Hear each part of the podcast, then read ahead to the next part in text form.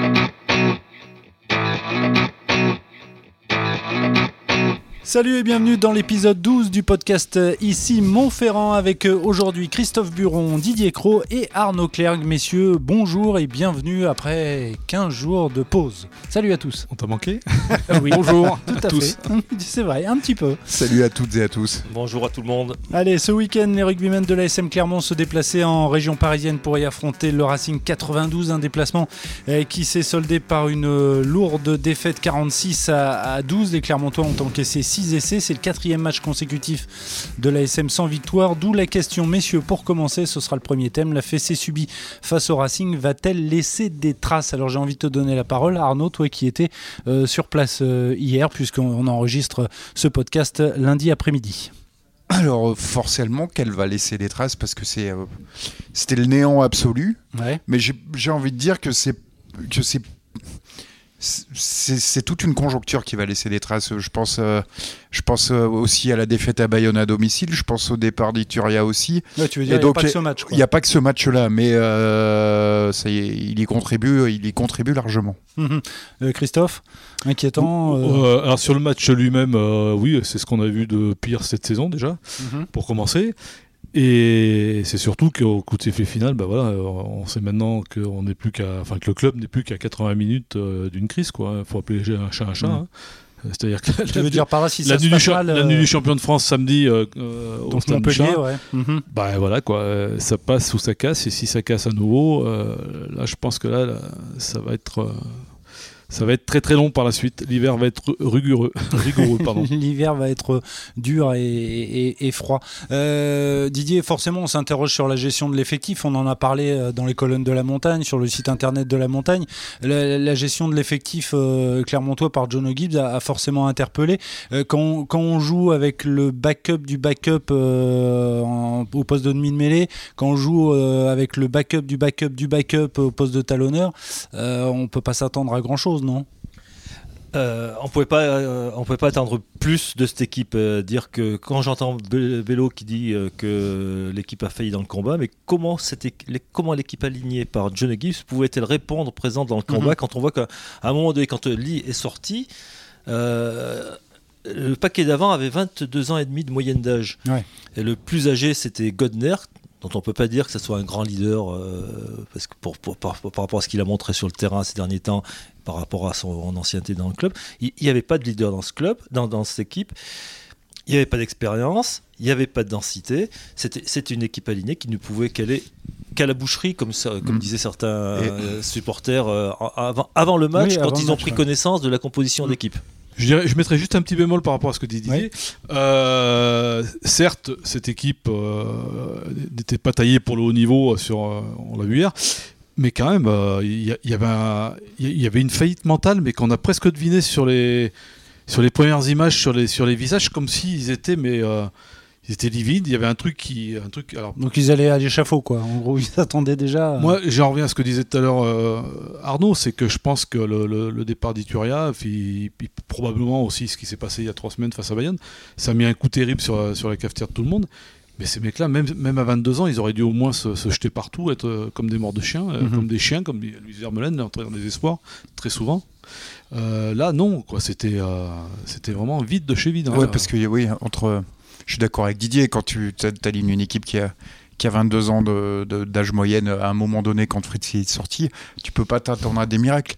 Mais entre des miracles et 0%, parce que là c'est dans l'engagement, dans le- le- l'engagement physique, dans le, les collisions, dans tout ce qui, dans tout ce que Jono Gibbs reprochait à cette équipe de l'ASM face à Bayonne lors du dernier match.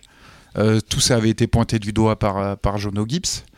Euh, mais là, il y avait 0%. C'est 0%, c'est le je suis néant. D'accord, mais tu n'avais pas de leader dans cette équipe, tu n'avais pas de mec d'expérience. En alignant cette équipe, John Gibbs a, donné, a envoyé des signaux très dans- négatifs, très négatifs à- l'équipe qu'ils allaient Ouais. en disant non, je- je- je- on n'y va pas pour gagner, on peut pas gagner avec cette équipe, c'est pas possible. Il a envoyé des signaux négatifs. Et quand on envoie des signaux négatifs à un groupe, on a, la rés- on a, on a les résultats qu'on a eu dimanche. Pourtant, il, il a, il a dit on a un groupe de 50 joueurs, on gagne non, et mais on perd à ça, 50. c'est- une Ce qui est- réponse de- On est d'accord, c'est de la com. C'est de de la la com, com. c'est une vraiment. réponse de Ce Normand, ouais. On est qui est terrible, c'est que ça fait deux matchs d'affilée, alors qu'on on a vanté et ils mettaient en avant euh, l'état d'esprit depuis le début de saison. Là, ça fait deux matchs d'affilée où ils sont mais, pas archi dominés au- dans, dans le jeu au sol, Donc Bayonne et le Racing. voilà, qui est quand même symptomatique d'un état d'esprit. Je veux dire, euh, Mm. d'aller mettre la nez, le, et, et le nez et puis les, les mains euh, où là où ça fait mal, ça relève d'un- d'une motivation, d'un engagement, d'une agressivité qu'il n'y a pas eu sur les deux derniers matchs. Et Et, c'est ça, je fou. trouve, que ça, je trouve ça très Et inquiétant. c'est fou de, de, de, de, de- de penser. euh, La Rochelle, c'était fin septembre, il me semble, ou début octobre. Euh, Euh, oui. Enfin, c'était il y a, il y a deux mois de ça, le, le, le, le gap entre ces deux matchs. Et il- C'est il ça, je voulais. Il je- est dans l'engagement. et Voilà, dans je le- voulais vous entendre parler de, ça. C'est on dirait que c'est pas le même club. Il y, a- une dynamique qui a été brisée en, en peu de temps, et ça on l'avait déjà évoqué dans, dans le podcast. Il y, a, il y a une dynamique, il y avait une dynamique sportive, il y avait aussi une dynamique au niveau des supporters, c'est-à-dire que les supporters revenaient au stade, et là, euh, à voir la réaction des réseaux sociaux. Alors, euh, tous les supporters ne sont pas sur les réseaux sociaux, mais on, on sent quand même, euh, on sent une colère froide quoi, de là, il, y a leur part. il y a plus qu'une colère, oui. euh, et envers, Une envers le staff, envers les dirigeants, envers tout le monde. Quoi. Enfin, Mm. On sent que ça, ça gronde euh, sévère. au Alors, Be- beaucoup veulent. euh, le- le- je sais que le terme est à la mode euh, en ce moment, mais beaucoup veulent boycotter euh, le, le- le- le match face à Bayonne. Moi, j'ai lu plein de fois. euh, Non, Montpellier, Euh, tu veux dire. oui, euh, Oui, Montpellier, Montpellier, pardon, Mhm. c'est moi. Oui, Trois- oui, beaucoup veulent boycotter le match à Mon- contre Montpellier. hein. Ah, Pour, Michelin. en revenir à, à l'équipe alignée par John Gibbs, quand on a vu cette équipe euh, annoncée sur les réseaux sociaux, on s'est dit mais attends, il est- c'est quoi cette équipe? Est-ce qu'ils ont gagné ou pas contre Bayonne? Mhm. Est-ce que cette équipe a besoin ou pas de points? Est-ce qu'ils sont en déficit de, de confiance? Est-ce qu'ils sont en déficit au niveau comptable? C'était une équipe qui euh, alignée comme si comme s'ils avaient gagné contre trêve, Bayonne, voilà. qu'ils étaient installés confortablement dans le classement, dans le top 6, et qui pouvaient tout à fait légitimement et confortablement faire une croix sur ce match. Or maintenant, non, le, clairement, l'ASM n'a plus le choix, et, et- et- et elle est partie à la recherche des points perdus contre Bayonne, mais aussi contre Bordeaux, et aux points qu'ils n'ont pas été prendre en début de saison. Notamment Donc là- face au stade français. ouais. Comment on, peut, comment on peut mettre au repos des, des joueurs cadres comme Berregaray, comme Falgou, comme Bahamina, Alors qu'ils n'ont pas joué pendant trois Mm. semaines quoi. Ouais, Je ouais. veux dire, c'est c'est, C'est ubuesque. Mhm. c'est juste un problème. Quoi. Enfin, c'est, Et, euh, euh, ouais, ouais, compréhensible. et, et- et- Arnaud et quand bien même on veut, euh, on- quand bien même on veut préserver certains joueurs euh, pour les reposer et les mettre face à Montpellier, je trouve ça très. Euh, je trouve que c'est du kit ou double, c'est du poker quoi. Oui. Enfin, Mhm. surtout face à Montpellier, euh, qui est Et- champion de France en titre, qui est qui est une équipe qui est qui revient bien en forme. qui vient de Et- gagner trois, et trois matchs de et suite. on sait très bien ce qu'ils valent, notamment devant, où c'est un peu le point faible de l'ASM en ce moment. Euh, pff, moi, je trouve ça, je trouve ça très dangereux. on met pas, on met pas des gens en vacances qui n'ont pas joué depuis trois semaines en plus. Enfin, ouais, bien sûr. Mmh, ouais, Il y a une gestion là qui est qui, qui Et pour moins dis- pose question. ouais. Samedi soir, ils vont dire bah il manquait de rythme. Alors euh, euh, c'est hallucinant quoi. En tout cas, au, classement général, après cette défaite euh, face au Racing, euh, l'ASM Clermont est désormais euh, dixième avec euh, 22 points. Alors, on parlait, messieurs, de, de dynamique brisée. Jeudi, on apprenait donc le, le départ en fin de saison du capitaine de, de l'ASM Arthur Ituriel. Ce sera le deuxième thème de notre podcast. Il s'est engagé avec Bayonne où il retrouvera un certain Camille Lopez. Et je vous pose donc la question avec le départ d'Arthur Ituriel, l'ASM Clermont a-t-elle perdu plus qu'un capitaine, Bah, Christophe? Oui, pour moi oui, parce que déjà c'est un joueur qui est, qui est précieux par son profil, par ses caractéristiques. Euh, c'est le patron de la touche, c'était le meilleur contreur en touche euh, des huit premières journées de championnat, je crois. Mhm. Euh, rien que pour ça, déjà, c'est une perte. Puis bon, c'est un leader, enfin c'est un leader, c'est un, cadre de cette équipe maintenant depuis 5-6 ans. Mhm. Euh, et au-delà de ça, au-delà de ça, le club n'a jamais caché, on, en a fait état plusieurs fois, que c'était un dossier prioritaire dans les, dans les prolongations de, de contrats. Et là, ça, ça leur glisse entre les doigts, quoi. Oui, Et- c'était un peu le symbole de, de la reconstruction Bah, de, oui, de voilà, l'équipe. La- euh, L'après Para et l'après Lopez. Bien sûr. En plus, on lui confie les clés du camion. Et, et là, euh, dès le début de saison, on le nomme capitaine, donc on mise, on mise sur lui, quoi, pour reconstruire, Mhm. reconstruire cette équipe. Oui, Tout à fait, Et c'est un- finalement, c'est il s'en va à Bayonne. c'est encore un nouveau mauvais un, un signal, un nouveau signal négatif qui est envoyé au groupe, qui est envoyé au club, qui est envoyé aux supporters. Euh, c'est le troisième capitaine qui, qui, fait ses valises en, en deux saisons, hein, puisqu'après Oui. Para et, Oui, Lopez. et Lopez, donc le troisième capitaine qui s'en va.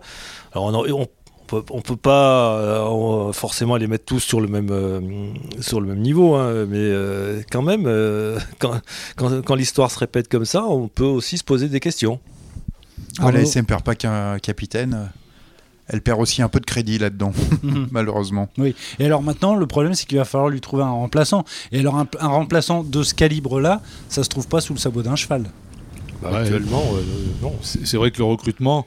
Bon, la question a été posée à- à- en plus, à- et, et je trouve que ça, là aussi, c'est pas un signal euh, très réjouissant. C'est la réponse de John Gibbs quand on lui demande euh, que euh, si, si le recrutement à venir va être euh, modifié ou influencé par le départ de- du capitaine. Euh, Mhm. il répond euh, oui, bon, les leaders c'est une chose, mais ce qui compte c'est l'équilibre de l'équipe et c'est le collectif. Ouais. Euh, ça veut dire qu'on va pas aller chercher des grands leaders et ça, ça m'inquiète beaucoup. Parce que cette équipe en manque déjà énormément. Bah, hier, il n'y en avait pas. euh, Be- Belot capitaine, c'est pas. Mhm. Ouais, je... Contre, contre Bayonne, euh, on a vu que l'absence de capitaine euh, a, donné, euh, a fait que le navire est allé à Ueadia, est allé euh, ch- s'échouer lamentablement aussi. hein, donc, euh, Mais est-ce que euh, j'ai envie de poser la question parce que c'est- toi qui l'as interviewé, je crois, euh, Christophe euh, Arthur Ituria, euh, pour, pour qu'il s'explique sur, Mm. sur, sur son départ. Alors, il, il, il avance des raisons personnelles. Est-ce qu'à ton avis, il y a vraiment que des raisons personnelles? Est-ce que voilà, il Alors- s'est pas dit qui rejoignent Bayonne, ce, ne sont uniquement que des raisons personnelles, c'est un choix de vie. voilà, Ça aurait été un vrai choix sportif. Ça aurait été un vrai choix sportif, il aurait été dans un club oui, aux, aux ambitions beaucoup plus élevées. Par contre, euh, même si Bayonne réalise un, un bon début de saison. je pense sincèrement que s'il est parti, s'il est parti, quelle que soit sa destination, c'est qu'il ne croit plus au projet annoncé à l'ASM, et le fameux projet euh, Champions Project 2025. Oui, c'est vrai qu'on rappelle que Jean-Michel Guillon a annoncé un titre de champion d'Europe euh, euh, d'ici 2025. Euh, messieurs, troisième, euh, troisième thème, avant de passer au, au top et au flop, Arthur Ituria sur le départ, on s'interroge forcément sur la décision de Damien Penaud quant à son avenir. On en a déjà parlé dans ce euh, podcast. Alors, si, si ma mémoire est bonne, euh, Damien Penaud avait fait une déclaration en disant euh, Je prendrai ma décision, euh, je sais plus, avant le tournoi destination ou tournoi. après. Toi, tu en as. public avant de- Voilà, Christophe, toi tu avais dit euh, non mais de toute façon il va falloir régler voilà il va falloir régler ce, ce, ce dossier. Euh, on sait que les liens internationaux est, est courtisé. On parle de, de Toulouse, on parle de La Rochelle. Tu peux parler de tout le monde hein, quand on a son talon. Oui, peut-être moins. Peut-être que Bay- Bayonne s'est oui, pas oui, mais tous les dessus. clubs de. Bien sûr, Euh, mais on parle surtout de, Toulouse et on a beaucoup parlé au niveau dans les médias nationaux de l'accueil qui avait été fait à Toulouse à, à, à Damien Penaud lors du match, si je dis pas de bêtises, contre le Japon, c'est ça? Oui, c'est Contre le Japon. c'est c'est de la drague ouverte. hein. Voilà, c'est de la drague ouverte. mais bon, comme ça au moins on, on- on le sait. Euh, qu'est- Qu'est-ce qu'on peut dire à voilà à l'heure d'aujourd'hui, donc euh, le lundi 28 novembre à 14h35 de ce de, de ce dossier? qu'il est toujours Qu'il est licencié toujours. à l'ASM jusqu'en juin 2023. Après, euh, Après, euh, on ne sait pas. on ne sait pas trop. Euh, D'après les derniers échos, euh, les, dernières, les derniers entretiens, il y a, bon, des offres lui ont été faites, enfin au moins Oui. une. C'est- Ça paraît plus- plutôt positif, mais on me disait la même chose pour Ituria, donc Oui. euh, je, vais, je vais rester très prudent sur le dossier. Voilà. Et Il faut- si, si, si, c'est- on on l'a déjà dit, mais il, faut, il lui faut des garanties sportives. Et là, Oui, pour- mais là, ça, actuellement, enfin, actuellement, euh, c'est pas le, c'est pas, C'est pas gagné. Hein. c'est pas gagné, non. Oui, les garanties sportives, elles sont davantage du côté de Toulouse. Ce qui, que est, c'est- ce, qui est, ce, qui est, ce qui est sûr, c'est que rarement euh, un joueur, je veux dire, qui est en fin de contrat, aussi talentueux qu'il soit, aura fait autant parler et Mm. re- repris par euh, tous les réseaux, tous les médias euh, divers et variés.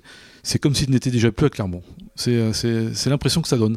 Qui, qui- Oui, tout à il est fait, déjà ouais. parti. Quoi. Enfin, Mm, mm. il est déjà parti. Attention, je dis pas qu'il veut Non, non. euh, que lui-même ne va, pas s'impliquer jusqu'au mois de juin. c'est l'impression dans, que ça dans donne. l'esprit des gens, il est déjà ailleurs l'année prochaine. Mhm.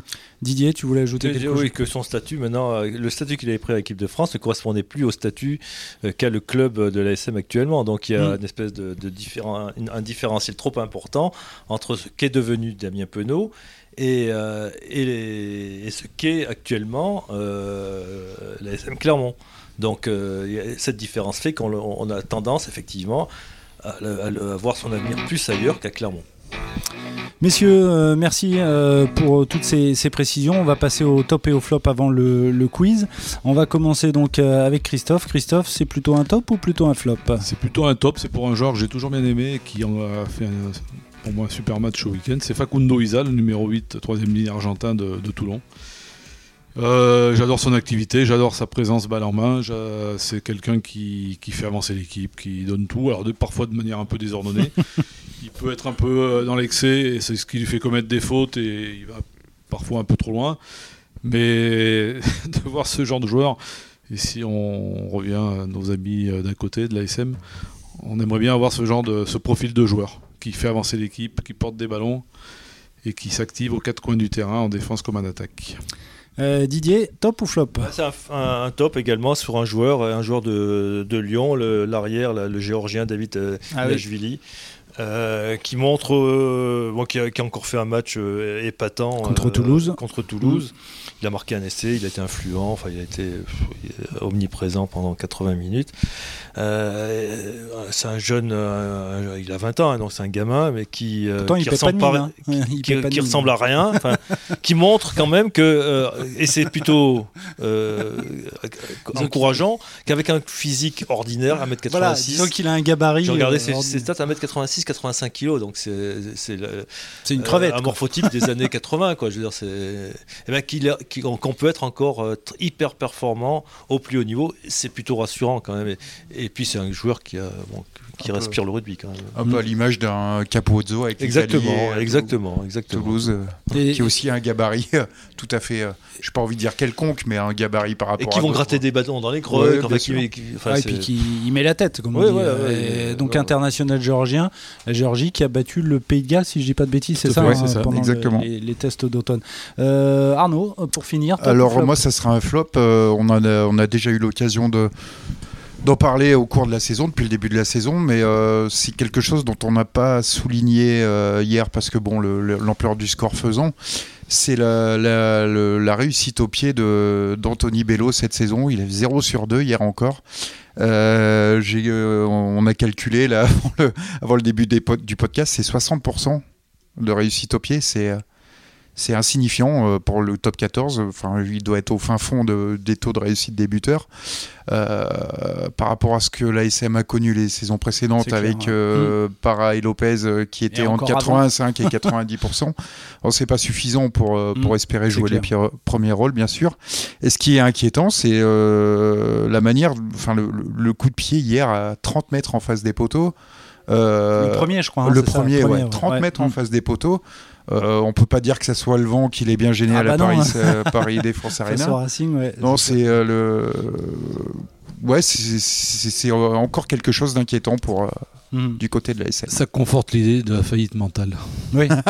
oui, parce non, que c'est. hein, de- Oui, c'est- pour moi, ça a été une faillite mentale ce match. C'est hein. quand même une histoire de confiance. Au ouais, début, de- ah oui, ouais, tout à fait. Bien sûr. Ok. Et j'ajouterais, pour euh, enfoncer le clou, que euh, le, le staff lui avait confié le capitana.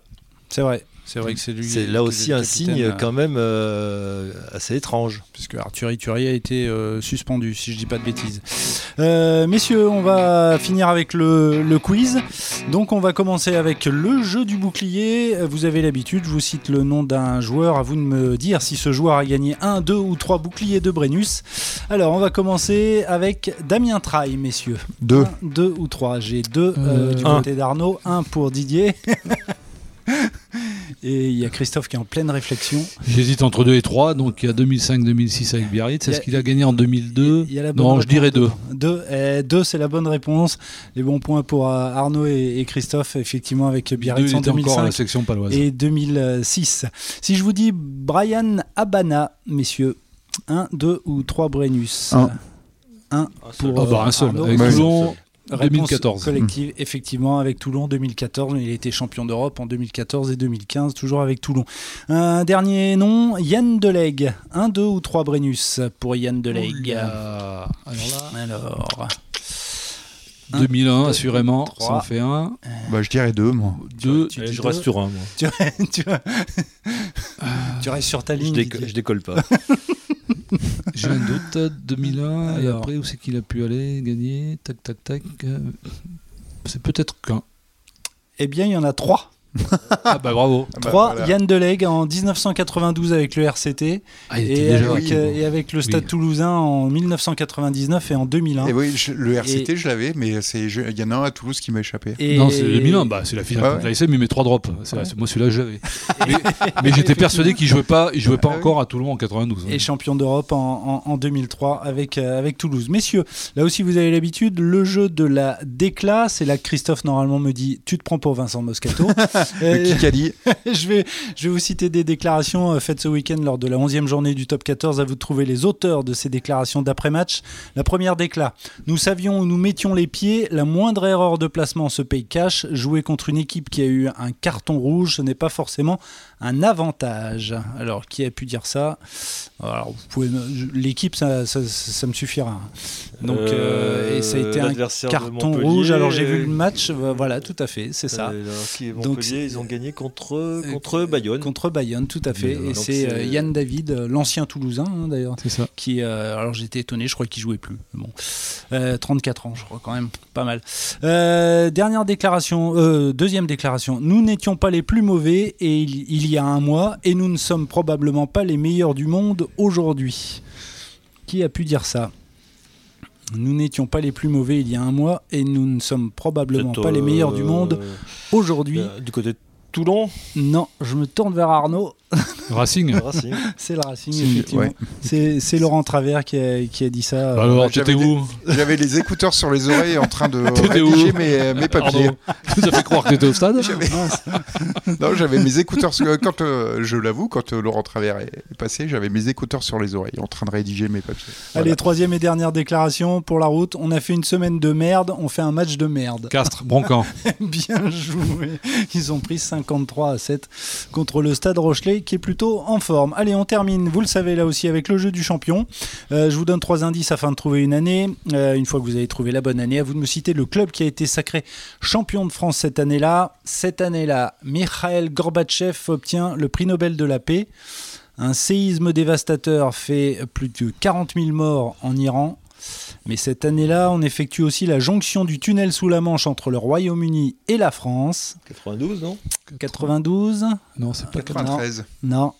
91. Je- je- c'est allez, avant. allez, toi, le fan de cyclisme, je vais te donner un, un indice supplémentaire. Greg Lemon, Greg Lemon remporte le Tour de France cette année-là. 89. Là, c'est Delgado, vous, vous êtes, 89. vous êtes vraiment autour. 90. 90, 1990, Ah non, effectivement. 89, c'est pas Delgado. C'est- c'est- c'est 89, c'est Fignon qui est battu par euh, de 8 secondes. Ah non, c'est 88 au Fignon. Ah non. Désolé. Ah, peut-être. Désolé. On, vous Je propose crois pas, un je podcast crois pas, mais bon. euh, je sais pas, mais en tout Vérifie, cas, vérifie Arnaud. En 90, Fais c'est Greg, Greg. Lemon. Voilà. Donc c'est Voilà. donc c'est 90 Oui, 90. Donc qui est champion de France cette année-là? 90 euh, Ouais, en 90. C'est le Racing. C'est le Racing Club de France, exactement. Ils tu connais l'adversaire euh, Il paraît que c'était pas un beau match. J'ai vu, j'ai vu une vidéo de Stade 2 avec Pierre Salviac à l'époque qui, qui disait que c'était insupportable, qu'il y avait les mêlées, euh, il fallait les refaire. Enfin, déjà. Donc c'est l'année avant, déjà. c'est l'année avant les tortues, euh, la tortue béglaise, 90. euh, c'est- 90, le Racing Club de France qui, contre, qui gagne Agen 22 à 12 après prolongation. Agen avec euh, Pierre Berbizier Ouais, à, ça, à- contre Agen. à la Alors mêlée. Alors, le vélo tu as la club, réponse le vélo club.